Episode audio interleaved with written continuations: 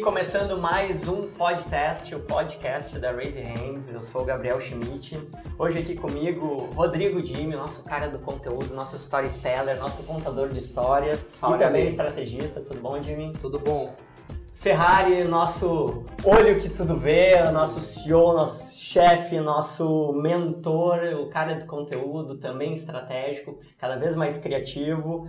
E hoje eu tô empolgado, vocês devem ter sentido que hoje eu fiz até uma apresentaçãozinha um pouquinho melhor e vocês sabem por quê, né? Então pode contar, Jimmy, já que tu queria antes Pois de a é, gente tava começar, é. contar um pouquinho o porquê dessa nossa empolgação. Eu tô muito feliz, né? Na verdade, eu acho que Hum. todos da Raise Hands estamos, porque a gente tá primeiro com um convidado super especial aqui Uhum. e que tá nos dando o prazer de comemorar o décimo podcast. Massa. Hoje completamos Uhum. uma dezena de podcast em dois meses de produção. Ou Nossa. seja, 10 conteúdos de qualidade em dois meses, 10 longforms. Só falando de podcast, fora os outros longforms que a Praticamente gente fez. metade com convidados, né? Bacana, Praticamente sim. metade com convidados. É, já começamos bem, né? Normalmente, eu, pelo histórico de podcasts que a gente acompanha, né? ah, há um receio, às vezes, até talvez uma dificuldade, né? Porque é uma outra dinâmica tu trazer um, um convidado, alguém que consiga dividir um conteúdo legal.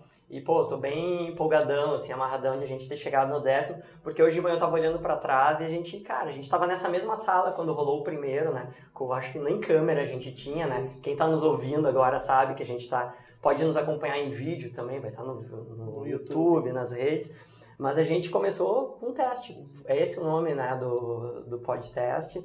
E a gente não sabia, não imaginava né, que chegaríamos no décimo e também tão A gente rápido. queria fabricar eh, uma experiência que seja própria, que a gente pudesse passar para outras pessoas. As outras empresas que querem fazer uma estratégia de comunicação também devem começar assim, devem começar testando, fazendo coisas do jeito mais simples possível. Porque o problema não é o técnico, o problema é fabricar o conteúdo com, eh, com paixão, com vontade, que faça uma coisa que engaje as pessoas. Né? E a gente está Então, conseguindo provar essa Isso, tese, Então, né? se a gente consegue fazer, com certeza todo mundo consegue fazer. É isso acho que é o elemento que a gente queria botar. Né? Mas uma outra empolgação que eu tô é para bater um papo. E aqui ao meu lado direito tá o Cláudio Marvil, o Cláudio, que ele é sócio, diretor de produção e diretor de fotografia da Comodo Produtora, uma das principais e mais renomadas produtoras de Santa Catarina desde 2008. Já dirigiu e produziu comerciais publicitários, vídeos institucionais e videoaulas.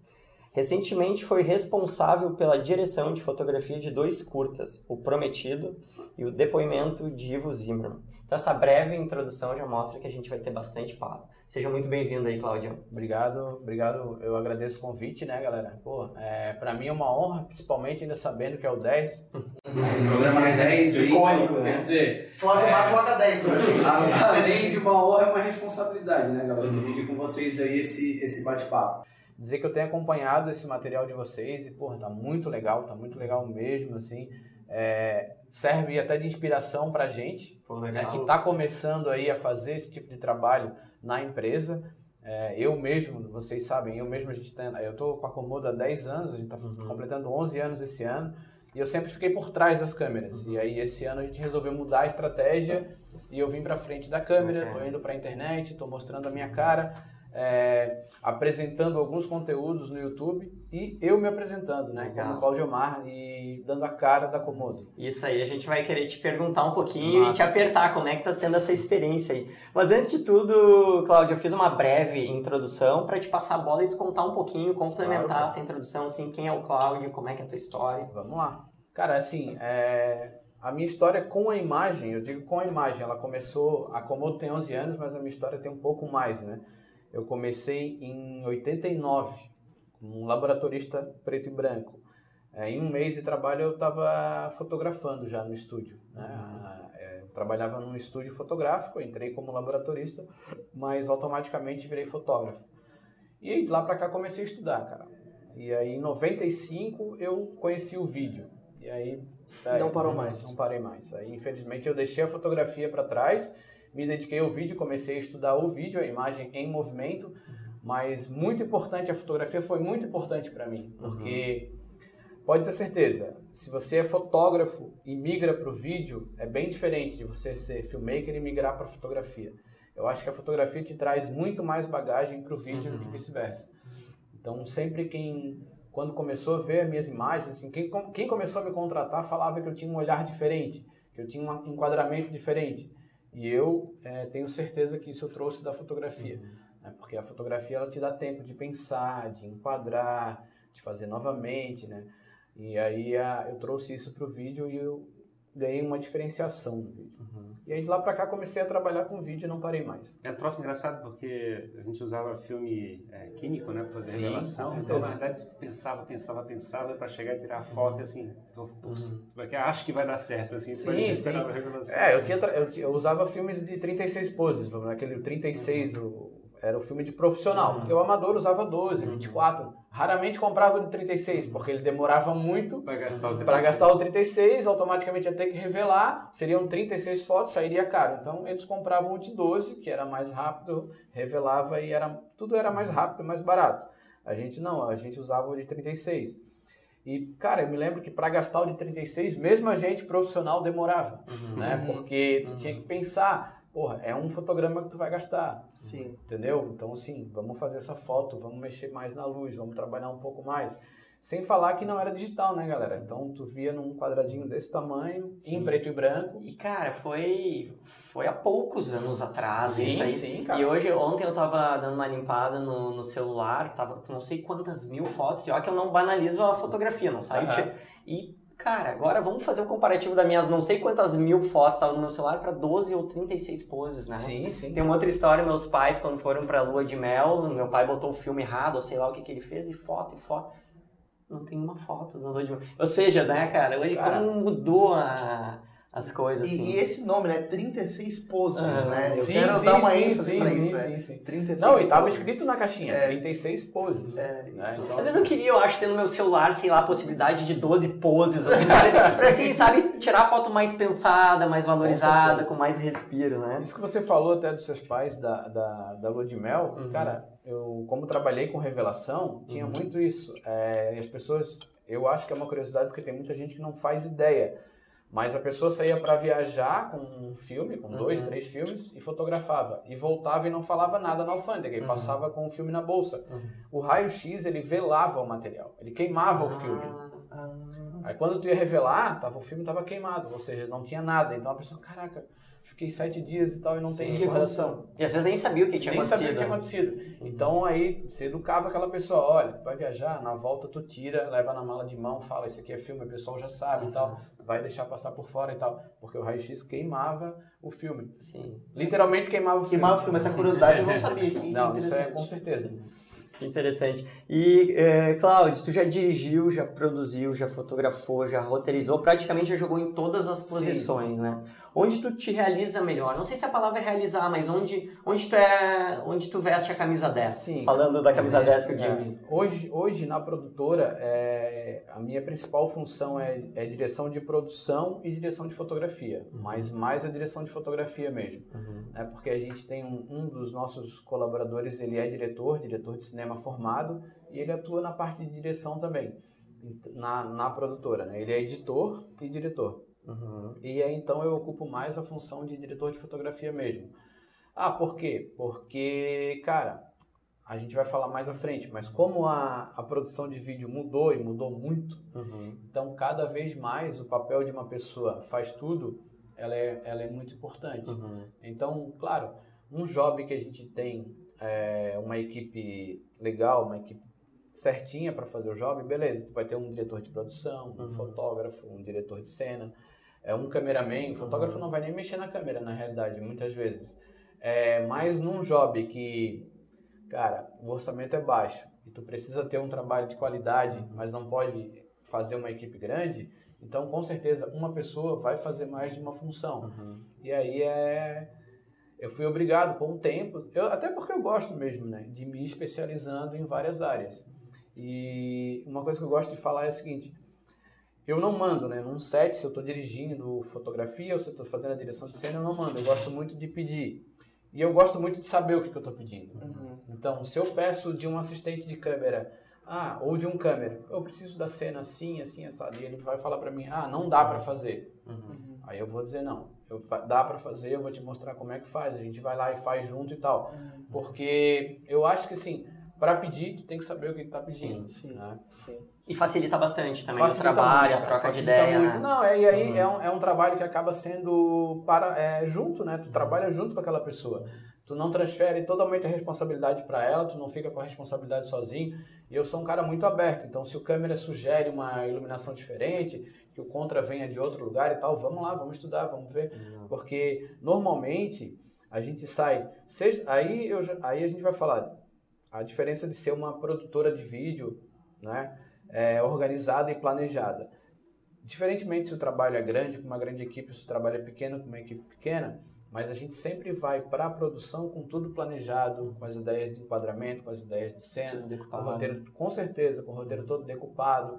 Então, eu não levo equipamento de sobra. Uma coisa que a gente tem muito lá na produtora é isso. Vamos carregar peso à toa? Não. Vamos levar o que a gente vai usar. Leva, a gente leva o sobressalente daquele ali, né? Tipo, ah, uma lâmpada a mais, alguma coisa. Mas não vamos levar cinco sete lights, a gente tem certeza que vai usar só dois. né? Então, para que carregar peso a mais? Para que sobrecarregar? Né? E, e- e esse ponto, até desculpa te cortar, Gabi, mas essa questão é, da, dessa gestão da direção, né, de uma produção é interessante, porque a produção ela envolve muitos talentos, né, Claudio assim, tem muita gente que tá ali fazendo, sei lá, luz, câmera, é, que tem o seu talento próprio naquela área. Com certeza. Então, eu acho que o, o papel do diretor é meio que ser um maestro dessa orquestra, assim, né, de, de saber conduzir cada um dos Cara, talentos e... Com certeza sim, Jimmy. É, Às vezes o cara sai da faculdade de cinema querendo ser diretor ou querendo ser diretor de fotografia. Mas, cara, a faculdade de cinema ela tem uma ela tem um leque muito grande. Então, assim, você pode sair para o mercado para trabalhar em uma série de funções. E eu sempre brinco que eu não faço nada sozinho numa gravação. Claro, quando a gente está sozinho, tipo eu e o diretor, beleza, daí sim. Aí eu fotografo, eu gravo, eu ilumino, eu carrego, eu monto, eu faço tudo. Sim. Mas quando a gente está numa equipe e eu sou o diretor de fotografia e eu li com o diretor aquele roteiro, aquela cena, a gente estudou junto. Primeiro que a gente já estudou junto, a Luiz. Eu não fiz a Luiz sozinha. O diretor também ele vai falar, pô, eu imagino isso, essa cena assim. Ah, vamos trazer um pouco mais de dramaticidade, vamos apagar essa luz, vamos acender essa, vamos. Então a gente estuda tudo junto. E aí quando a gente vai para o set, a gente tem um eletricista, a gente tem um maquinista. Cara, todas as pessoas fazem parte da produção. E, e tem uma galera na cidade, principalmente, de eletricista, cara, que tem muito mais tempo de bagagem do que eu. Então, por que, que eu não vou ouvir esse cara na hora que ele, que ele me disser? Cláudio, eu acho que aquela luz lá, se posicionar assim, vai ficar melhor. Se posicionar assado, vai ficar melhor, porque daí não vai entrar em quadro, não vai imprimir na câmera e tal. Vai facilitar bastante coisa. Pô, Ah, E tá. quilometragem faz muita diferença, Total, né? cara, Porque vamos pegar o exemplo desse, desse cara, desse profissional de iluminação, né? Que ele tá respondendo, digamos, a um diretor de Sim, fotografia, com até mesmo certeza, um diretor que tá, às vezes, também botando a mão na, na luz, literalmente. Ah, esse cara, ele já, ele já viu muito essa Muito. cena, ou muito esse enquadramento, ele já lidou muito com esse sol, ele já entrou muito, ele lidou muito com essa entrada de luz pela. Sim, Então, ouvir funciona Não, e ele já trabalhou com N diretores de fotografias. né? Então, assim, ele já aprendeu muita coisa, já ele já absorveu muita coisa de, de outros profissionais, né? Que normalmente, se ele vê... Cara, tem, a gente tem dois eletricistas na cidade que pra mim são os mais tops e eles... Cara, se eles veem que tá tudo certo, eles não falam nada. Mas se eles verem alguma coisa que pode ajudar, eles vão Uhum. discretamente, é claro, respeitando a hierarquia do set, porque um set de, de gravação ele tem uma hierarquia, né? Isso até aproveitando, eu, eu tinha uma pergunta para te fazer. A gente está falando de diretor de fotografia, diretor de cena, iluminação. Contar um pouquinho, de repente, esses papéis de uma maneira resumida. Claro, a gente não Sim, vai sim. falar só sobre isso, mas assim, qual o, o papel, porque, como o Jimmy falou, acho uma boa analogia de orquestrar, né? Sim. E orquestrar, às vezes, não é só no set, tu vai ter também um editor, que ele também é um grande músico Cara, nessa orquestra. É, Como é que funciona esse- esses papéis? Assim, vamos pegar lá, então, o diretor de fotografia, o papel dele, a premissa, digamos, básica dele para quem está nos Sim, ouvindo. sim. A premissa básica de um diretor de fotografia é ajudar o diretor de cena a construir aquela ideia dele. Tipo, ele primeiro tem o roteirista que cria o roteiro, o diretor ele ele recebe aquele roteiro, ele vai ter que absorver todo o roteiro, entender qual é a ideia. Isso eu estou falando de cinema e eu estou falando de uma produção. Sim, a gente de está um falando de audio- uma forma mais aberta. É, Tem alguém que fica mais orientado ao negócio, tipo um produtor que toca o. é, Não, que o- a, a fun- não, não. A função do. é, daí no caso é a produtora mesmo. No Uhum. caso, a produtora, a gente tem o nosso produtor, produtor geral, digamos assim, que é o cara que sabe quanto que o job custa, Uhum. quanto que tem para gastar. Para isso existe uma planilha. certo? Então, assim, Uhum. eu posso chegar até aqui de custos. E Esse, aí, esse, tem, esse tem um título dessa pessoa? Seria o- é o diretor de É. produção geral. De assim. produção geral, Esse é o é. cara que fala, é o cara que manda no dinheiro, vamos Uhum. dizer assim, como se fosse um produtor do, de um filme de cinema de Sim. Hollywood. O cara que manda no dinheiro, ele sabe quanto que ele pode gastar e quanto que esse filme vai dar para ele de lucro. Aí Por exemplo, se o Cláudio chegar pra dizer eu tô precisando de uma câmera, eu tô precisando de uma grua, eu tô precisando de um helicóptero, esse cara que Esse vai cara balizar. vai dizer, Aí ele- esse, cara, esse cara faz o time, ele fabrica um time para trabalhar essa produção. exatamente. Ele, fabri- ele Aí fabrica, ele- a primeira pessoa que ele pega quem é? É o normalmente é o diretor. É o diretor Exato, geral. É o diretor geral, é o diretor que vai, é, o diretor que vai dirigir o filme, porque ele que vai olhar o roteiro e vai dizer, porra, eu consigo fazer isso aqui com isso, isso, isso, isso, isso, isso, eu consigo fazer com isso, isso e isso. Uhum. Entendeu? Por quê? Porque o produtor vai dizer pra ele, ó, a gente tem isso aqui pra gastar. Então, dentro disso aqui que a gente monta a nossa equipe. E aí, aí vai pro roteiro. Sim, aí começa a ler o roteiro. Não, aí nesse caso o roteiro já tá pronto. Já tá pronto. O roteiro já tá pronto. Entendi. Então, quem, quem administra a produção em termos é, financeiros é o produtor. É o produtor. E quem executa é o diretor. Exatamente. daquela. Exatamente. Entendi. Sim, só que no dia daí tem o produtor de set. Tá. Que aí é o cara que recebeu a. O, A tarefa do dia. o ta- é, o, o trabalho mastigado. O diretor de set, daí já tá todo mundo contratado, já sabe quanto que vai receber, já sabe aonde que vai. é, onde é que o pessoal vai almoçar, quem, que- ah, o horário que vai tomar café, o horário que vai chegar o ator ou a atriz principal. Então o diretor de set daí ele vai conduzindo todo, todo o job naquele dia. E voltando a falar, tanto para um trabalho grande quanto para um trabalho pequeno, um diretor de set ele é fundamental. Né? Isso aí, cara, ele é o nosso braço direito, vamos dizer assim. O diretor de set ele vai estar sempre uma cena à frente do que está acontecendo. Então, enquanto a gente está aqui gravando essa cena, já teria alguém produzindo a próxima cena lá, deixando a sala pronta, vendo quem é o ator, maquiando e tal. Até para dar produtividade, né? Com pra certeza. eficiência pra equipe, né? Não, com certeza, pro, pro diretor e o diretor de fotografia não precisarem se preocupar com isso. Sim. Né? Eu tenho bastante dúvida, Cláudio, em relação. Curiosidade, eu acho, não é tanta dúvida. É o papel do assistente, né? A gente fala muito, né? O assistente de direção, assistente de fotografia. Sim, Consegue, complementando a tua resposta, Com contar certeza. um pouquinho esse papel? É, hoje em dia, cada vez menos a gente está usando assistente, né? Assistente de direção de fotografia, assistente de direção de cena. Exatamente porque os jobs estão cada vez mais enxutos. Mas é de fundamental importância. Num curta-metragem é, é de fundamental importância. Ou assistente de direção é o cara que vai dizer assim, ó, diretor, deu, acabou, não tem mais tempo para gravar essa cena aqui. A gente tem que acabar agora, tem que ir para a próxima cena. A gente está uma hora atrasado. Porque aquela uma hora vai se transformar em duas horas, em três horas, daqui a pouco embolou e tu não consegue manter o dia. Então, o diretor, o assistente de direção, ele é de fundamental importância. Mas ele põe o dedo na cena ou não? Não, Uhum. em momento algum. Uhum. O, a- o papel do assistente de direção é conduzir o diretor a, a deixar tudo prontinho para o diretor, a mastigar, a pensar no próximo, na próxima cena, é, a dar o tempo, a, a cuidar dos imprevistos que acontecem. Muitas, cara, a gente acabou de rodar, né? é, dois, dois curta-metragens, um média e um curta. E assim. Eu Conta fico- sobre esses dois, vamos aproveitar e contar Então, qual é o nome cara, deles. O primeiro deles, é, que é o, o curta mesmo, Uhum. O, a gente tem o prometido. Isso, o Prometido, para vocês terem uma ideia, é, o Rodrigo, que é o nosso diretor lá na, na empresa, ele chegou com esse roteiro. Ele falou: pô, galera, eu escrevi um roteiro aqui de um filme e tal, e eu queria apresentar para vocês. Aí apresentou para mim, para o meu sócio, a gente olhou. Caralho, Rodrigo, a gente. Oh, desculpa, não pode falar palavrão. Mas não, por, por favor, pode, fale. Mesmo que tu cortou o palavrão, qual é o palavrão que usava? A gente falou, "É, Rodrigo, a gente tem que rodar esse filme, cara. É, o que, que tu precisa? Não. E aí ele falou, cara, eu preciso de uma diária e de alguns profissionais e tal. Então vamos montar isso aí e tal. A gente reuniu a Comodo, o Rodrigo e o Soares, que eram os dois diretores do filme. E aí toda a expertise da Comodo em relação a pessoas que trabalham, né, a profissionais, e a gente começou a convidar. Tipo, o Jimmy é um, um figurinista. Jimmy, quer fazer o figurino pra gente ter um curto assim, assim, cara, mas não tem verba. É uma ideia que a gente teve aí e tal. Tô dentro. E assim foi, com a maquiadora. Cara, engajamos no final 30 pessoas. tá? A equipe tinha 30 pessoas.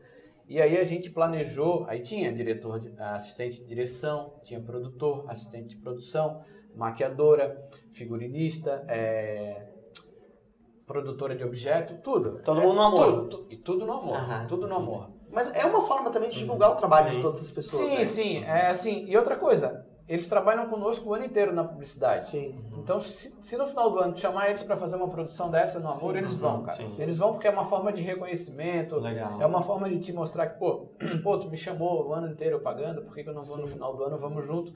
E até porque normalmente a galera que trabalha em publicidade, essa galera é de cinema.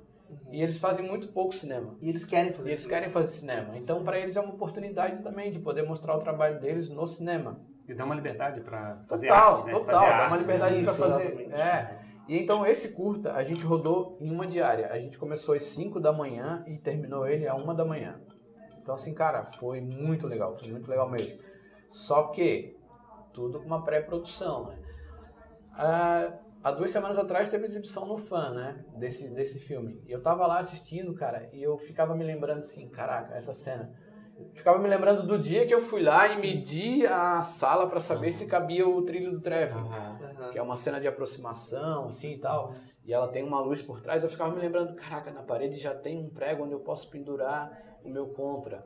O Sim. traveling, ele ficou o trilho certinho de uma parede a outra. E aí eu tava me lembrando do dia que eu tava lá com a trena medindo, ah, cara, vai caber aqui o trilho e tal. Então assim, é muito legal, né? Faz diferença uma boa pré- Não, não, a pré-produção. pré-produção totalmente diferente. Já o depoimento de Ivo Zimmerman, ele é um média-metragem. Ele é um filme bem maior e aí ele envolveu 50 pessoas. Só que nesse, sim, aí tinha verba. Porque foi aprovada uma... uma o projeto foi aprovado numa lei municipal que era para a gente capturar um valor X e a gente conseguiu a metade. E aí, pá, não vamos fazer. Aí todo mundo naquela, não, vamos fazer. Vamos fazer, vamos embora. E, e aí mais uma vez.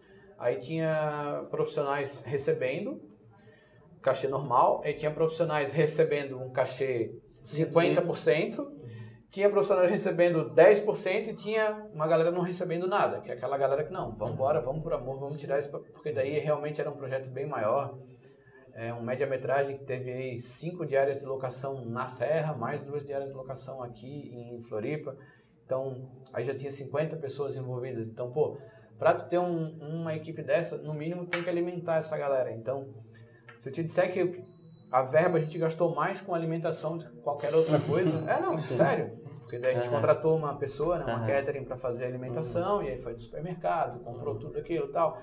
Então era alimentado, pô, imagina, alimentar 50 pessoas, botar 50 pessoas para dormir, transporte. A gente gravou em Rancho Queimado, numa residência. É, e aí a prefeitura de lá deu um apoio legal pra gente, principalmente em transporte.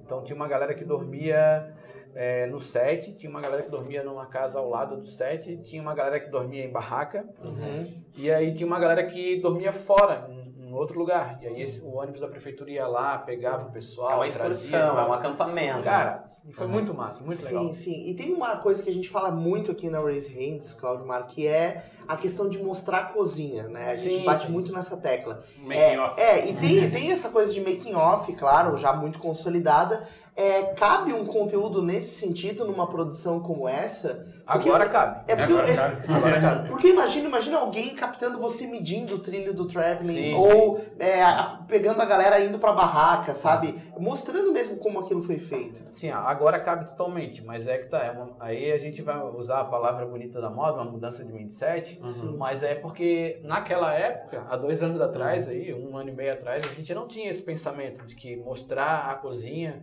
o pessoal quer ver cada vez mais a cozinha. E também assim, né, Jimmy, quando tu, tu tá lá no projeto. Tem que ter tá- uma outra é, equipe fazendo a cozinha. Exatamente, tu tem que ter contratado essa, Sim. essa Sim, tem equipe que ter uma pra galera fazer pra isso, é, sim, Uhum. Exatamente. A gente até tinha uma menina fazendo lá o making off e tal, a gente tem o making off desse material. É, no YouTube da Komodo eu acredito que tenha um, um micro making off lá, mas existe um making off maior dos dois dos dois trabalhos, Legal. tá? Que é assim, dá pra ver um pouco disso, medindo o trilho, indo Sim. fazer a visita técnica, sabe, por trás da das câmeras, mostrar como é alimentar 50 pessoas, não é fácil, cara. A, a, a menina do catering ficava assim, tipo, porque é do café da manhã, almoço, café da tarde, janta. Terminava uma, começava outra refeição, né? Cara, praticamente isso. Aham. E ainda tinha a refeição da madrugada, porque como era um filme de suspense, a gente rodava também durante a madrugada, né? Uhum. Então, tipo, era muito... E será que a gente está caminhando para uma, uma questão seguinte, fabrica um drama humano que é artificial desenhado com um roteiro, e daqui a pouco a gente está fazendo um make-off que já começa a mostrar o drama pessoal, que Então, é drama assim, real, que né? Drama real. reais, a gente está tá consumindo os dois lados, assim, o, drama, o drama falso, que a gente aceita falso, e o drama real, que a gente quer acreditar. Eu, por exemplo, ia ficar ansioso pra assistir os dois conteúdos. Eu só não sei o que, que eu ia assistir primeiro, Eu- se a introdução é, ou o making off. Eu assisto mais o making off. Eu primeiro assisto o making off. Sim. É, cara, eu, eu gosto muito de making off, eu gosto muito também por trás das câmeras, eu aprendo muito por trás das câmeras. Eu acho que talvez seja esse lado, né? Porque a gente fala sobre a questão do, do, do conteúdo, que eles têm dois enfoques básicos, né? O fato dele ser útil e o fato dele ser provocar entretenimento, a pessoa ficar entretida. Então, é esses dois elementos são relevantes, assim, são coisas que você quer consumir, né? Então, Sim.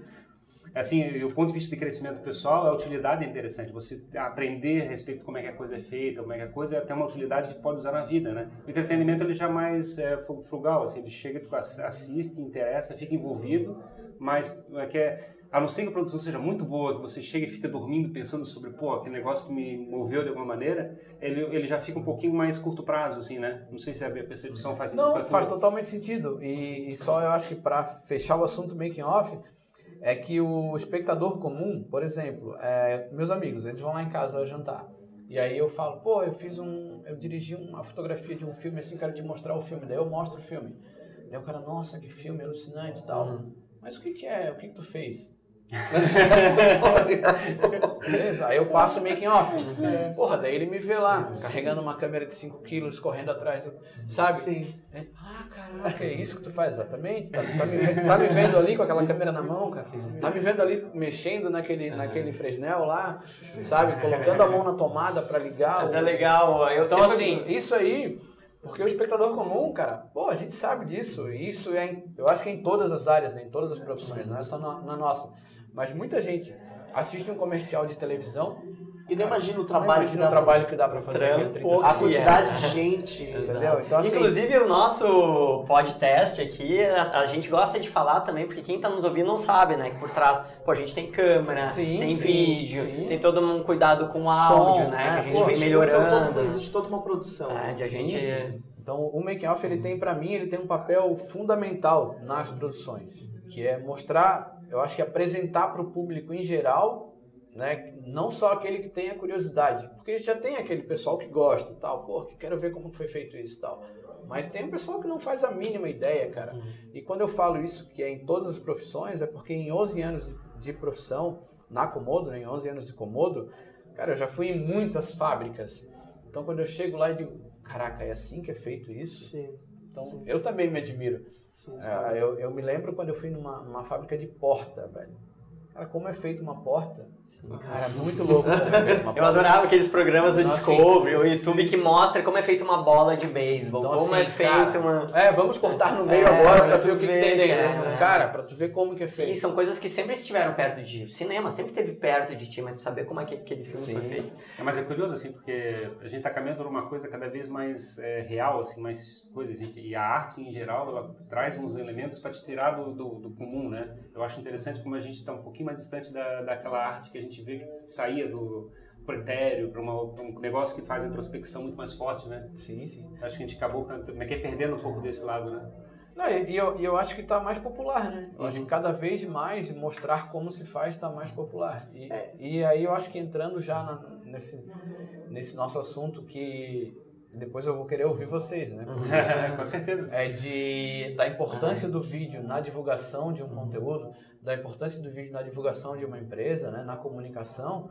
Pô, eu acho que isso aí faz parte. Cada vez mais mostrar como se faz e gerar essa, essa empatia com o espectador, ou com o futuro cliente, ou com o prospect, né? É, a, a nossa visão é que a gente está caminhando para um processo onde tudo fica muito fácil de ser produzido, assim, é tudo muito commodity, tudo é, é, é é, fica indiferenciado, tu consegue Sim. produzir na China, tu consegue produzir em qualquer lugar, e os equipamentos ficam parecidos e você não consegue mais fazer a pessoa ficar envolvida, né? Não tem mais uma, digamos, um produto não tem mais uma arte, ele não tem mais um elemento de, como é que é que faz aquilo ser único. Tipo, Sim, sim. você chegava, tinha um produto, ele tinha um, um negócio especial. Vai comprar uma televisão, a televisão são todas iguais, assim, de certa forma. Tu diz assim, ah, tem 4K agora. Como é que estão todos 4K agora? Tipo Sim. assim, Tu não tem mais aquele negócio que faz você chegar e dizer assim, pô, eu tenho que ter esse, coisa sim, parecida. Sim, Aí, então tem uns elementos que o pessoal está fabricando que eles não são necessariamente relacionados ao produto. Vê o caso da Apple, por exemplo, que ele tem uma...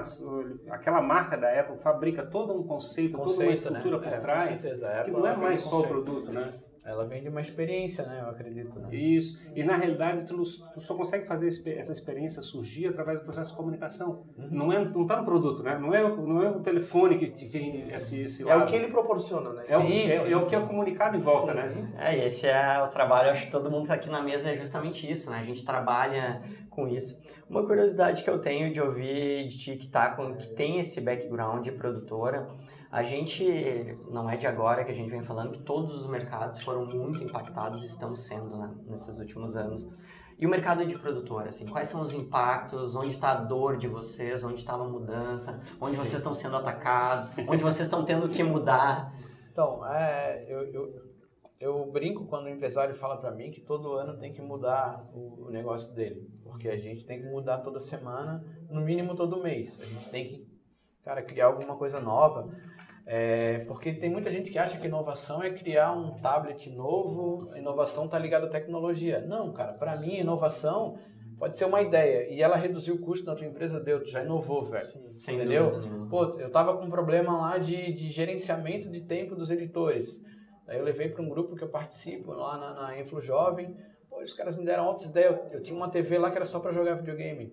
Hoje eu tenho é, uma planilha lá que mostra o gerenciamento do pessoal. Eles mesmos conseguem ver qual o trabalho que tem para ser feito, qual que está pronto. Ela é por etapas. Então isso para mim é uma inovação, cara. Sem dúvida. Ge- cara. gerou para é mim um rendimento é, financeiro e gerou ainda um, um, uma- um número extra de trabalho, porque agora a galera não precisa mais ficar, ah, o que que eu tenho que fazer, Cláudio? Não, já está lá na planilha, mais já sabe. né? Total, e a gente tinha esse problema de gerenciamento. Então eu, eu bato muito nessa tecla, que inovar não é, pô, tu não precisa criar nada tecnológico para dizer que está inovando, né? Então todo dia a gente tem que estar inovando. Eu vejo que o empresário todo dia tem que estar inovando. Mas respondendo a tua pergunta, cara, é, aonde a gente mais esbarra realmente é na é no custo, porque cada vez mais é, as pessoas querem algo mais barato, mais barato e cada vez mais ele acha que, que é mais fácil de fazer, cada vez mais tu ouve, ah, mas o YouTube é de graça, beleza, velho, a mídia é de graça, mas para produzir é, é tu tem que pagar, não tem como, velho, tem custo. Então, tipo assim, essa o empresário que olha para o YouTube e fala o YouTube é de graça, pô, é, a gente sabe que é um erro, ele é de graça, mas se o cara não for lá e investir uma grana, ele não vai Ter né, views ou... não vai ter views, não vai ser visto, né? O, os algoritmos, né, como você sempre fala, eles eles não trabalham assim. Sim. Ah, beleza, gostei do Jimmy, vou Sim, vou mandar um distribuir o. Jimmy. E Ah, essa mentalidade tem sido tanto de agência quanto de cliente final. Total, cara, total. Essa mentalidade de agência sempre foi. Eu, eu, eu me arrisco a dizer que sempre foi. De agência querer fazer o mais pelo menos sempre, sempre. O cara vinha com, com uma um orçamento do Fusca, mas ele queria a Ferrari e deu. E, É, e- queria o Ferrari. Você queria o Ferrari deu, né? mas, mas eu vou te dizer, Claudio Maria, até como é, tendo estado à frente de uma agência por bastante tempo, né? Aham. Por, por 10 anos eu, eu liderei uma agência com a Jamie. E, e isso é uma pressão que vem muito do cliente, né? Também, Porque, não, com certeza. na verdade, o que acontece é aquela história. A gente chega no cara, no cliente, o cliente diz, cara, eu preciso comunicar isso aqui e eu preciso que isso aqui seja maravilhoso, que venda, e que lote a minha empresa, e que venda muito e que dê muito certo. Só que eu tenho isso aqui de orçamento, né? Então eu tenho aí, pouquinho recurso. Vai repassar isso pra alguém, E essa não tem bomba pra jeito. alguém. É, não né? tem jeito. É, é um, é um jogo, né? Não, não tem como. Sim. E, mas eu concordo totalmente com você, e é uma coisa que a agência também sofre, com essa questão do mercado achar que as coisas estão de graça. Sim, Então, pô, você tem um baita de um profissional, um baita de um designer trabalhando que tem um custo, porque é legítimo, é a profissão dele. E aí você tem o aplicativo Canva que custa zero reais pro cara ter no celular e ele faz a própria arte dele. Sim, sim, sim. Então, a- é- essa, essa transformação do mercado, a maneira como as coisas foram ficando populares, é, fez com que as, as pessoas entendessem, por ter muitas vezes um conhecimento raso, que as produções também ficaram mais baratas. Sim. E não é necessariamente assim. Sim, não, e, e as produções elas, elas até podem ficar mais baratas, né? Hoje a gente já tem a nossa produção, ela, ela teve que baixar o custo com certeza para eu poder conseguir me manter no mercado E o meu atendimento sempre briga, ele sempre briga pelo cliente, ele sempre vai brigar pelo cliente. É, mas falando da dificuldade ainda, voltando, é, o equipamento ficou mais fácil de comprar, o equipamento ficou mais fácil de manusear, a informação ela está aí para todo mundo, então é, a pessoa hoje ela pode comprar uma câmera, vai para o YouTube, aprende a mexer e ela pode filmar, pode fazer o material dela e, e, e vai ficar tão bom quanto, cara. É, eu, e eu ainda acredito muito, né? Até o Ferrari falou lá no começo que hoje o pessoal não se preocupa tanto com a qualidade técnica. Eu também acredito nisso. Um bom conteúdo não precisa ter uma qualidade técnica tão boa. Mas uma produção de vídeo com uma qualidade técnica mínima, refinada, ela faz toda a diferença aos olhos de quem vê. Então, assim, enquanto se fala conteúdo, beleza, eu concordo plenamente que o que a gente está fazendo aqui, sabe, poderia ser filmado com celular, só gravado o áudio com qualidade e ter uma imagem. Mas mesmo assim, a gente já tem um estabilizador, tem uma câmera no tripé, está se preocupando com a qualidade também. Mas ainda acho que o foco aqui é o conteúdo. Mas quando você vai para vender um produto, eu tenho certeza, ou vender uma empresa num vídeo institucional, eu tenho certeza que a qualidade vai fazer a diferença. A qualidade. Diferente de lá filmar com uma câmera na mão e ok, diferente de lá filmar com uma câmera na mão, tripé, uma câmera, um tripé, uma luz, um mínimo de luz, um som de qualidade. É. Eu acho assim, só, deixa eu fazer uma ligação. É o problema que talvez a gente estava caminhando muito para o processo do como, né? De uma empresa precisa comunicar. Então, ela, como é que eu faço isso? Eu faço isso aqui. E, é, o problema principal que a gente está acontecendo é que a gente tem uma, uma falha no processo do porquê, né? O porquê é a questão por que eu estou querendo comunicar? É, por que eu estou querendo. Ah, eu quero vender mais. Pô, mas só isso? Vender, vender mais? O que tu quer fazer? Reduzir? Como é que reduzir isso? Como é que faz a paixão da pessoa acontecer? Exato, que história eu estou contando, né? Qual, então, qual o propósito aqui? Aí né? cai naquele negócio assim, tá, mas se é para fazer barato e uma coisa que tu sabe que não vai fazer muita coisa, então eu vou pagar pouco vou fazer um serviço ruim. É. Entendeu? É, a coisa toda caminha de errado, de sim, certa forma. Sim, sim, sim. Então, sim. se tu não acertar essa questão do propósito, de chegar e dizer, o que, que tu querendo fazer de fato? Como é que eu quero fazer e mexer no coração das pessoas para fazer alguma coisa? Aí aqui tu vai fazer, aí como é que é com isso consegue produzir alguma coisa e não, não precisa necessariamente ter técnico, mas evidentemente quanto mais técnico melhor o produto claro. Mas o propósito vai estar muito forte ali. Exato, eu acho que o elemento principal é saber como é que é, como é que, por que, que você está fazendo aquilo. No caso da gente está discutindo também a questão da agência, é, como é que o empresário entende o que ele está fabricando? Como é que ele vai comunicar o propósito? Como é que o coração dele está ligando com o coração das pessoas que estão comprando o produto? É. Se ele não sentir isso como necessidade e ficar simplesmente eu quero vender mais, mas que tá tudo errado dentro sim, do processo, sim. entende? É, é que existe uma tendência natural das pessoas encurtarem o caminho, né? E o que eu sempre vi do profissional de qualquer área aí, de produção ou de agência, né? Do, do cara que faz isso, é uma coisa chamada curva de aprendizado. Sim. E a gente teve um exemplo aqui na mesa. Você falou, antes de gravar o curto, eu peguei e fui lá medir para ver se o traveling tava, Sim. caberia na sala. Caberia na sala. O cara que quer produzir isso, que não tem o conhecimento, ele vai comprar pelo Mercado Livre um traveling ou o que quer que seja e vai levar pro dia da gravação. Daí vai chegar lá e não vai caber não vai na caber. sala. E aí, para onde foi? Então, esse preço da curva de aprendizado, dessa, desse tempo de quilômetros, como o Gabi falou, que o Claudio Omar tem e que o profissional de cada área tem, uhum. economiza e faz total, o trabalho total. ser mais eficiente. Sim. Então, é, é, esse, é isso que tem que ser vendido, é por isso que é caro. Sim, porque você sim, tá há 15, 20 anos quebrando a cara sim, e fazendo não. isso. Né? É, e eu sempre, eu sempre defendi muito esse o vai lá e faz, do it yourself, faça por você mesmo, assim. E a gente, a Raise Hands, ela tem muito esse pilar de apoiar, né, essa causa do cara. Sim, teu, sim, teu celular tá na mão, vai lá e faz teu vídeo, né? Não precisa de um microfone, não precisa de uma luz, mas também a gente tem a responsabilidade enquanto comunicadores, enquanto empresa, de conseguir balizar as coisas. E como o Jimmy falou, essa curva de aprendizado, o próprio público cada vez ele tá mais com acesso à informação, a equipamentos e a formas de produção, Sim. mas isso também, este conhecimento de saber até onde pode ir, também já chegou ao público. Sim, então isso está facilitando para os dois lados. Pensando no caso da agência, que voltando um pouco, eu sempre estando trabalhando em agência, na época que eu trabalhava em agência, tanto em marketing, eu sempre fui um defensor dessa, deste lado, assim, de... Porque muitas vezes, como tu falaste, a agência aperta, né? Isso me dói saber, porque a agência deveria fazer, às vezes, um papel de ser o balizador, um mediador dessa situação, né? Né? Pô, para eu ter essa produção aqui, querido cliente, neste roteiro, nessa ideia, eu, eu nem, lado. nem vou levar para a produtora porque não vai ter. é, a gente precisa uma produtora justamente para ela dar essa resposta.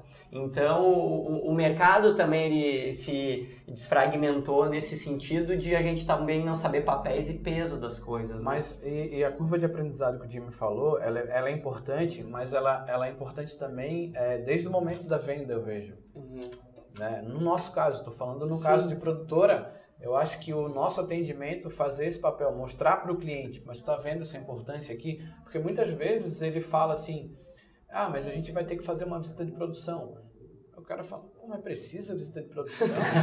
Como é que eu vou fazer a produção, né? Entendeu, cara? Eu preciso ir lá, saber quantas tomadas tem, saber qual é a sala, o que, que eu vou levar. Eu não tenho como adivinhar como é que é a Residence lá da produtora, entendeu? É, Então, é que é difícil você provar para o cliente que você, tá, que você tem a capacidade de prever possíveis problemas que podem dar. sim, É, sim. é, assim, é difícil você vender isso, né? Sim, É, mas acho que eu, eu, aí está relacionado àquela questão que a gente estava falando antes. É, por que, que a gente quer induzir a pessoa a tentar fazer?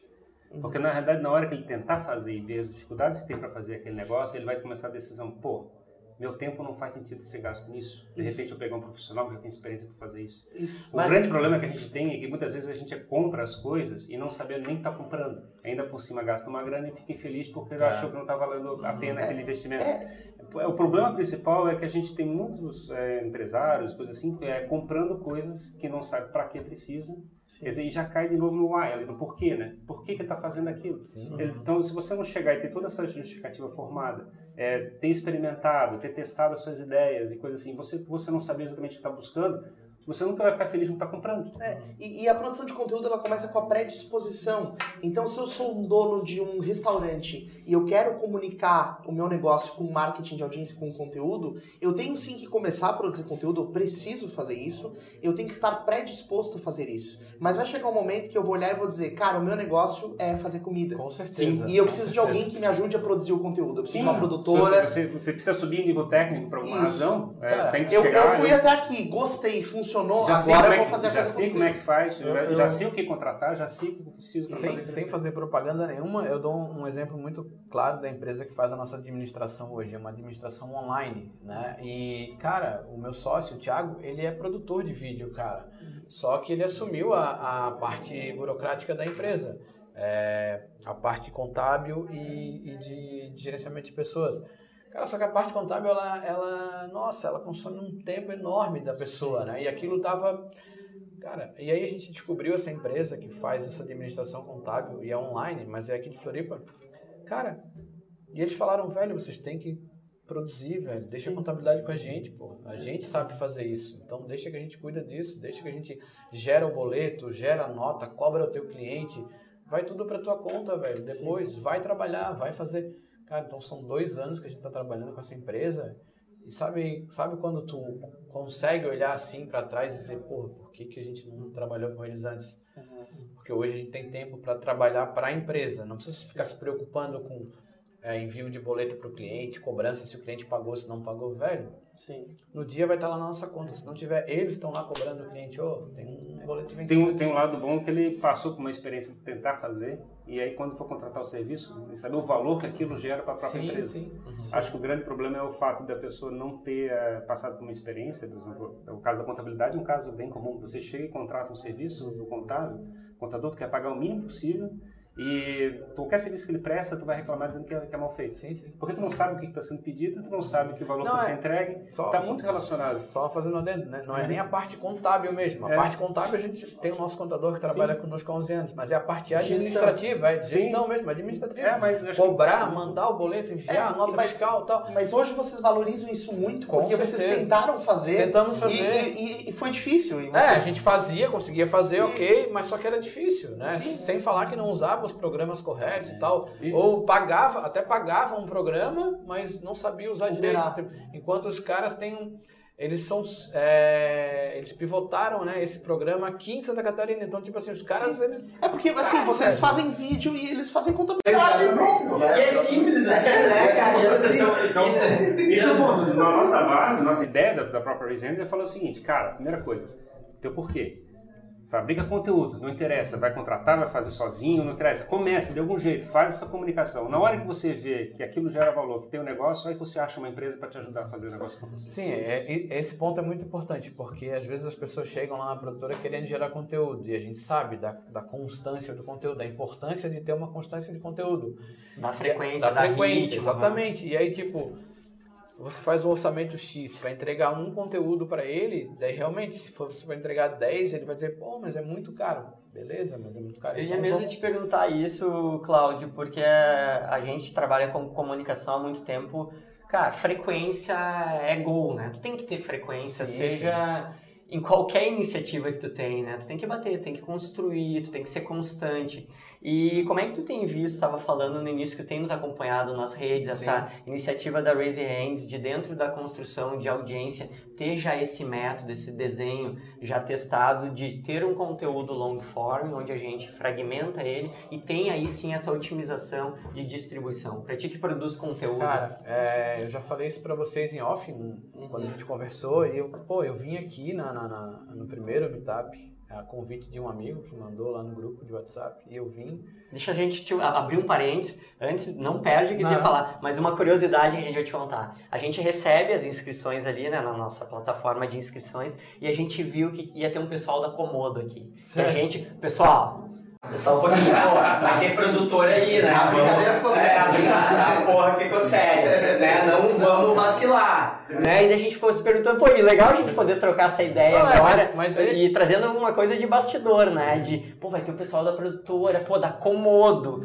Cara, os caras, será que os caras vão vir? Agora a gente assola é, na cozinha, né? Pra, pra meter o pé na porta, será que eles vão vir pra saber como é que funciona? Mas é que tá, velho. É, lá na Comodo, e lá vamos nós falar de, de, data de novo. São 11 anos e são 11 anos aprendendo todo dia. Nunca a gente vai ouvir alguém lá da empresa dizer: Ah, isso eu já sei. Ah, isso eu já sei tudo. Cara, não sabe tudo. Todo dia aprende alguma coisa. Uhum. E quando a gente começou a gerar conteúdo há quatro meses atrás, faz no máximo isso. A gente viu, pô, realmente tem que gerar conteúdo, a gente tem que mostrar nossa cozinha, a gente tem que ir para a internet. E eu fui elencado, o cara, não, tu que vai para frente, porque tu que fala mais e tu que é o mais. Beleza, então eu vou preciso de autonomia e preciso de e preciso estudar. Então preciso um tempinho para mim, né? Uhum. Por quê? Porque eu trabalho para que vocês entendam como que é um pouquinho só acomodo.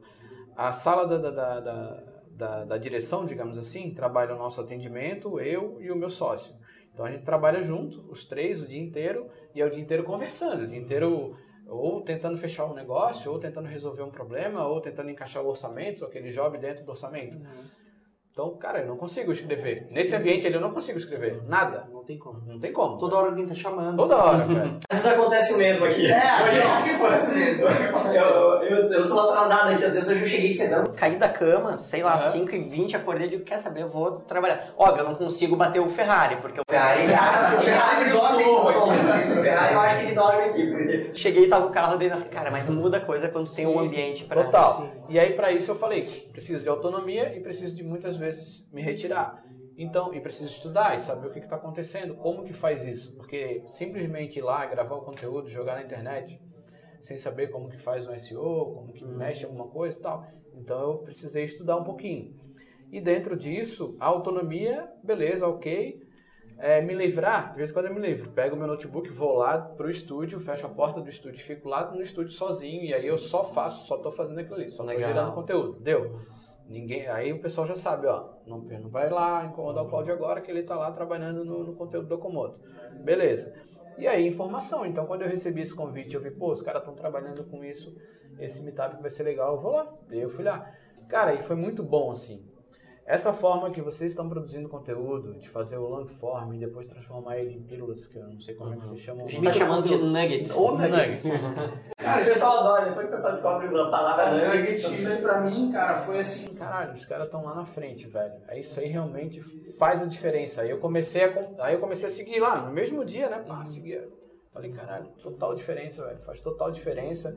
É, tu consegue, né? Desfragmentar, vamos dizer assim, uhum. aquele teu conteúdo gigante uhum. e entregar muito mais para as pessoas. Porque hoje em dia, primeiro, hoje em dia para o cara assistir um vídeo de 30 minutos, quase impossível, impossível. Né? Então tu pega esses 30 minutos, fragmenta ele aí em vídeos pílulas de 5 minutos, 2 minutos, 3 minutos, pô, vai ficar muito melhor para a pessoa receber esse conteúdo. É, e aí, só, só abrindo um parênteses, naquele dia tu falou do problema da, dos investidores hoje que estão ah, fazendo uma puta produção, colocando lá no YouTube e a galera vai lá e pula o comercial. Pula Lembra muito, disso? Falei. Pula na ponta. Pulando a mídia na ponta. Ontem eu estava assistindo a novela das oito. Me julguem, eu estava assistindo novela com a minha esposa. Eu, eu também, de vez em quando assisto. Eu gosto. A Mariana Paz, a gente Eu não sei, eu preciso de tempo para absorver essa informação. Vamos lá. Eu tô brincando então vamos voltar. Não, vamos voltar alguns minutos atrás. Eu estava assistindo uma série, eu tô, é, a série não é nova, é Ozark. E aí deu 8h21, me lembro sim, porque eu olhei e era 8h21. E aí minha mulher falou, vai começar a novela. Daí eu falei, ok. Aham, Vai, vamos novela. Novela. Eu gosto de novela. Beleza. E eu fiquei na sala, né, cara, assistindo e tal, porque na TV do quarto não tem a, a, o Netflix. E aí, tava passando novela e tal, e a Maria da Paz, ah, não sei o que, o cara, eu tenho que comprar um celular. Daí lá, vai naquela loja ali que abriu na esquina. E o cara foi, aí chegou lá, tava rodando um comercial. E aí ele, ah, pô, bem que a amiga minha falou que vocês rodam comercial aqui, não sei o que. Daí ele, ah, não, e a gente tá precisando de alguém pra fazer o comercial. Era o cara lá que é lutador de boxe. Aham. Sim, sim. Daí o diretor já veio, levou ele pra dentro do comercial, o cara vendeu o telefone pra ele. E, cara, e o anúncio, assim, era, um, era uma propaganda. Pá. Casa Bahia aqui, Uhum. não sei o que, o celular de dois mil por mil, não sei o que, e olha só, tem câmera aí. Ele, pô, que massa essa câmera e tal. E aí, pum, voltamos a apresentar. Aí volta pra novela. Sim. Eu falei, caralho, os bichos colocaram o comercial dentro da Dentro novela, da velho. Sim, tá hackeando, né? Tipo assim, A ó. forma. A minha mulher, ela assiste novela, mas deu o comercial, cara, eu fico olhando. Ela vai pro celular. Mas, é- mas aí que tá. E ali ninguém foi, todo mundo ficou. E aí ela ficou olhando pra, Pega pra televisão. A mídia tá dentro do quadro, dentro Entendeu? do conteúdo. Então, tipo, mudou, velho. Uhum. Né? Aí a gente começa a ver que a comunicação mudou. Né? O pessoal ou vai trazer a mídia para dentro do conteúdo, ou cada vez mais a galera vai pro celular, vai trocar de canal, né? Então, assim, pô, eu fiquei assim, impressionado como que eles conseguiram, porque eles levaram o personagem, eles não levaram o ator para fazer um comercial. Uhum. Personagem que tava ali comprando o celular, né, velho? Oh, que legal, É, o comercial tá embarcado nessa história, tá Nessa dentro. novela, né? e continuando nesse assunto, tem a Vivi Guedes, que é influenciadora. Tá. E ela faz uma propaganda pra Fiat. É, já me falaram. né? Eu- Dentro eu da não vi novela ainda. também. Uhum. E aí o que acontece? Dá um intervalo comercial, fica passando outras propagandas e de repente entra a Vivi Guedes Caraca. num comercial da Fiat fazendo menção à novela. Aí outros comerciais e volta a começar a novela. Ou seja, tá tudo misturado. E são misturado, recursos, né, que, que a comunicação tá precisando encontrar, usar e botar em prática Sim, para sim, para sim. dar esse drible no pular é que, é que, é que nasceu o processo separando muito claramente o que, que era anúncio e o que, que era conteúdo, né? Tinha uma tentativa de separação dos processos e agora tem uma mistura total, né? Você gera o conteúdo e o conteúdo, de certa forma, já é comercial dentro Sim, da sim. construção dele.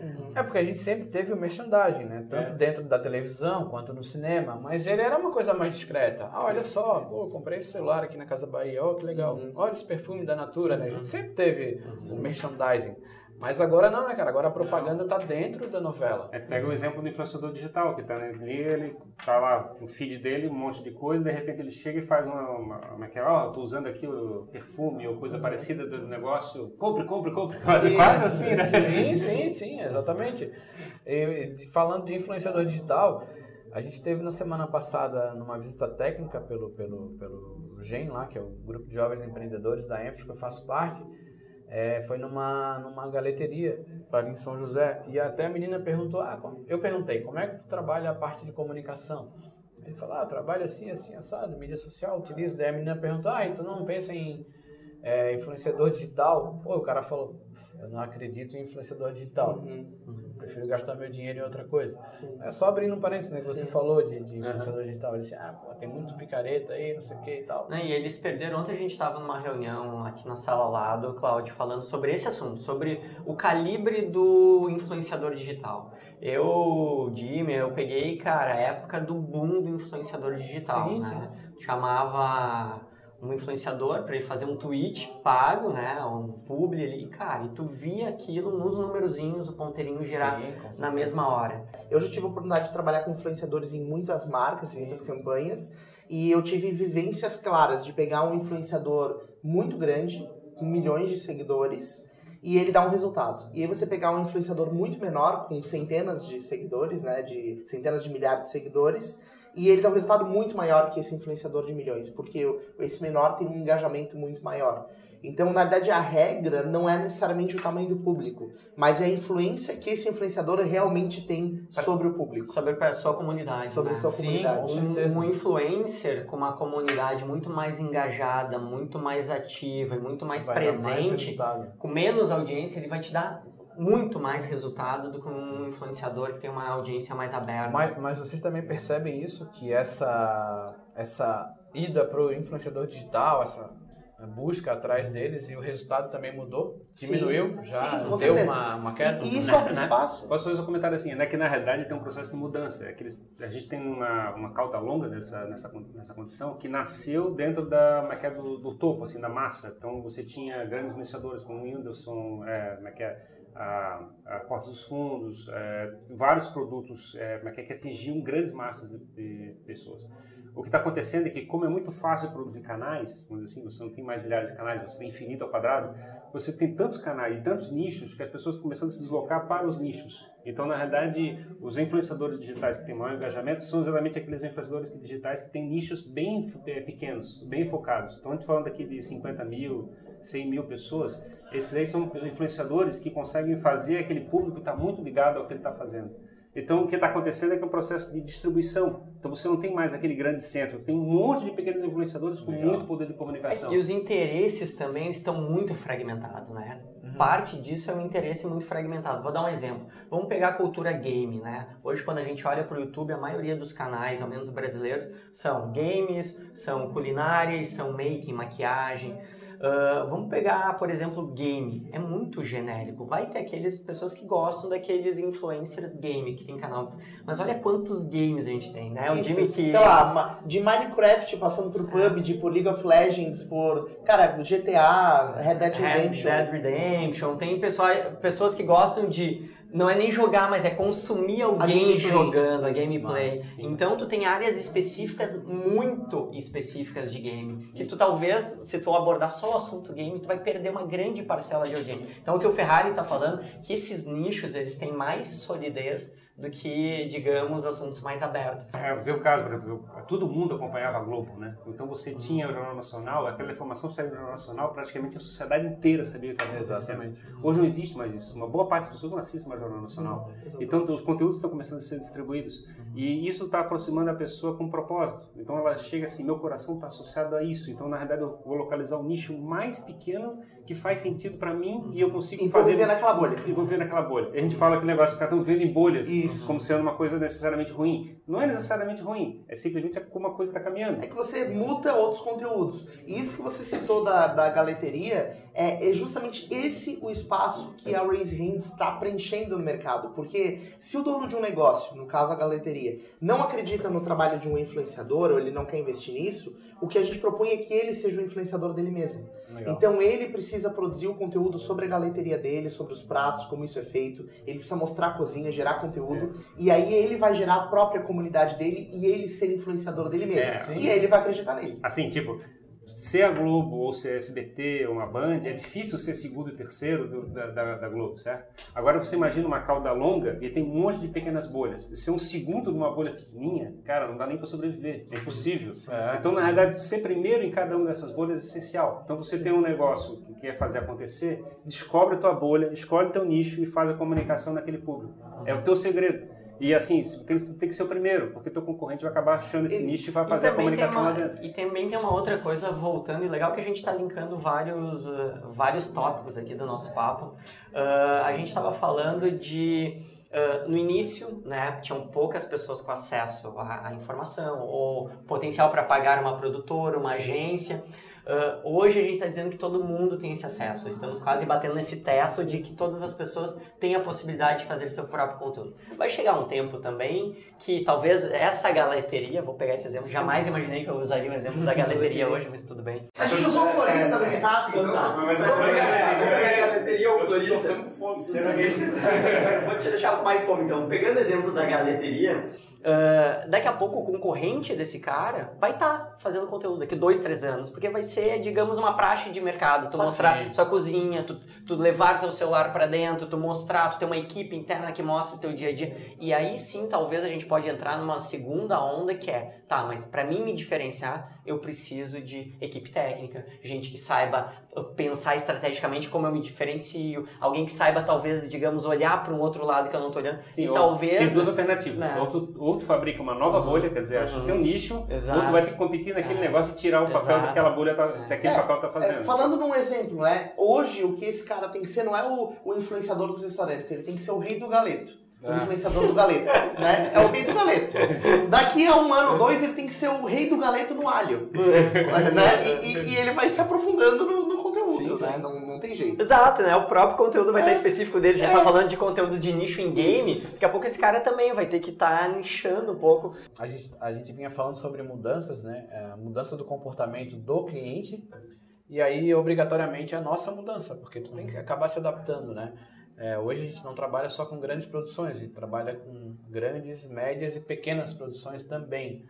É, citando o exemplo de uma produção, e aí falando na outra palavra bonita que tu gosta de falar, que é disruptura, uhum. mas aí falando na disruptura, eu é, já comentei com vocês também, isso em off, em outra conversa, a, gente, a Comodo teve é, em São Francisco fazendo um trabalho legal, o cliente contratou, mas ele só tinha vaga para um profissional fazer fotografia e vídeo. Beleza, a gente fez orçamento, montamos orçamento, ficou bom para ele, ficou bom para nós, vamos embora.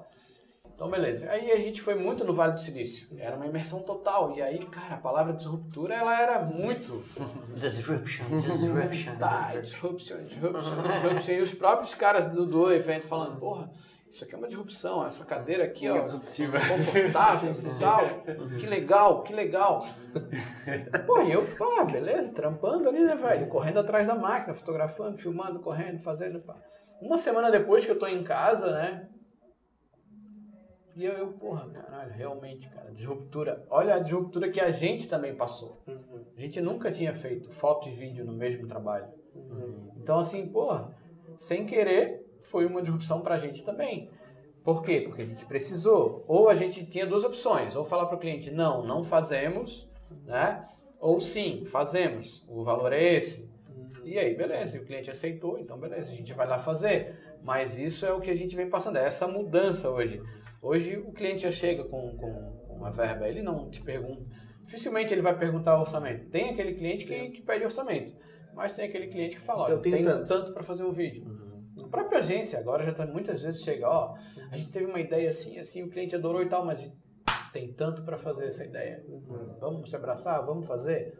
Bora, vamos fazer. Então, é, essa busca do, do conseguir fazer com menos, né, cada vez mais, fazer mais com menos, é, gerar algo mais, né, tipo, ah, o último trabalho que a gente fez agora, a gente deu o making off para o cliente. Para ele era importante ter um making off para mostrar a importância da campanha não só para o cliente, mas para o cliente do cliente. Por quê? Porque a gente está falando de uma escola.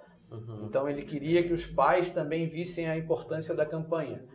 E aí ele só sugeriu, ah, se a gente tivesse um making off para passar no dia da apresentação, uhum. é um making off que precisa, amigo, beleza? Então a gente vai dar um making off. Então a gente põe um profissional lá mais só para fazer o making off. Uma dica né? para nós, Cláudio, que a gente também trabalha com esse mostrar a cozinha, inclusive é. já virou um termo aqui nossa. Uh, quando vocês fazem o making off uh, e vocês que têm toda essa expertise da narrativa, do roteiro, vocês também se dedicam a pensar como fazer esse make-off ou esse making-off ele é só uma clipagem de tudo então, que está acontecendo? É, exatamente. Se você for lá no canal do YouTube da Comodo e olhar todos os making-offs, você vai ver que 10% é clipagem. Uhum. O restante, todos eles têm conteúdo. Tem uma pergunta pensada para a ser feita para o diretor, uhum. para o cliente, para a agência, para o diretor de foto. Então sempre vai ter alguém narrando aquele making off. E tudo isso foi pensado antes. Daí é levado anotado. Ah, o que, que eu vou perguntar para o diretor? O que, que eu vou perguntar para a agência? O que, vou São dois roteiros, da produção e do making Exatamente. E aí o making off vai lá, quem vai fazer o making off, ele tem essa função de perguntar, de abordar a pessoa, é, fazer o um enquadramentozinho legal com um plano de com making off de fundo e tal, uma luz boa na frente, para exatamente para esse making off também ficar atrativo, porque se você ficar só mostrando imagens, imagens, imagens, Uhum. né? Então tem, tem que gerar valor. Então tem que gerar valor, tem que o, o- o- a agência vem, fala sobre o conceito, onde, de onde é que surgiu a ideia e tal. O cliente vem, fala do desafio que foi lançado para a agência, dá, dá. Claro que a gente sempre tenta trazer a parte da Comodo para dentro desse making off, como que foi trabalhar com a Comodo e tal.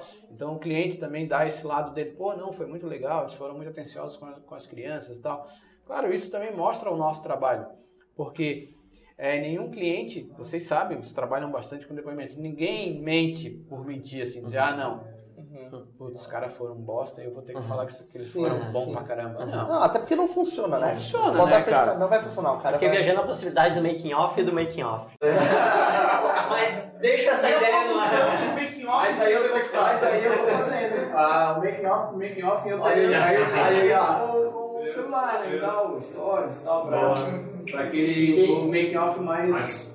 Eu acho que a gente tem que chegar e fazer o, uma, que é um convite pro pessoal, dizendo que vai ter o Meetup na semana que vem. Legal. E o, e o Meetup vai ter o nosso convidado aqui, o Claudio Omar. E eu prometo levar lá no Meetup uma apresentação, um slide, um roteiro e tal. Claro que a gente vai poder fugir do roteiro, eu acho que isso aqui é muito bom, né, cara? Eu acho que muito mais, eu já falei isso pra vocês também, eu não sou palestrante, sou produtor de vídeo.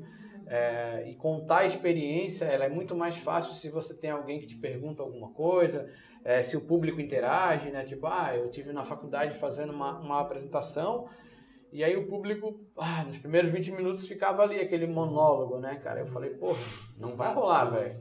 Como que eu vou fazer esses caras Virem. É, então assim, é, consegui virar o jogo e sim, aí virou uma coisa boa. Ou seja, você que está nos ouvindo, pegue uma folha agora, anote no mínimo 10 perguntas Boa, e traga para o Meetup Test no dia 15. Vai ser em São José e, pô, teremos o Cláudio aqui pra contar e bater um papo mais com a gente. Cláudio, brigadão pelo Pô, papo, agradeço, foi muito legal, gostei Eu bastante, agradeço a gente e- tem bastante conteúdo aí.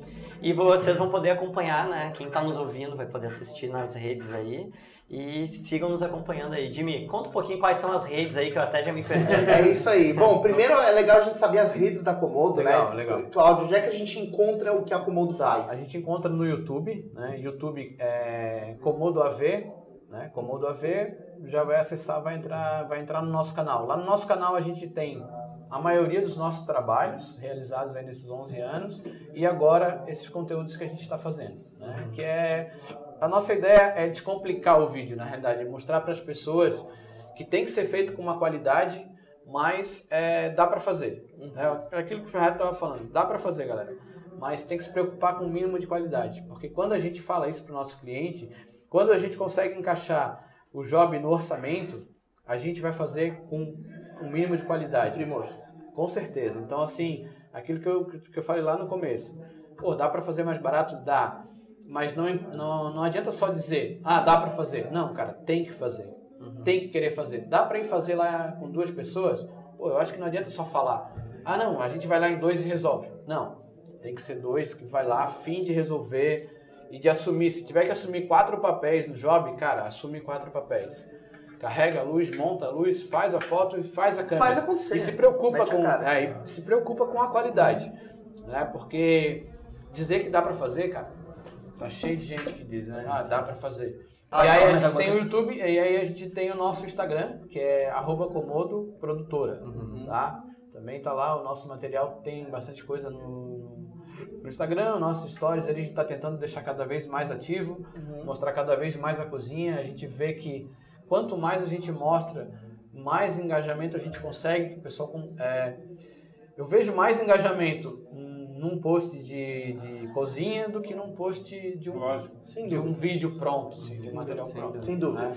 E, e legal, e a Raise Hands as pessoas podem acompanhar no arroba Hands, é, ou pesquisar por Raise Hands tudo junto em qualquer rede, porque Vai onde você aparecer. estiver, Vai aparecer, você poderá. De certeza vai aparecer aquela mãozinha laranja ali. Mãozinha Isso aí, laranja. nos ouça no Spotify, nos assista no YouTube e nos acompanhe nas redes. É isso aí, pessoal. Obrigado, Cláudio. Valeu, valeu, Valeu, obrigadão. Valeu, Jimmy. Um abraço. Show de bola.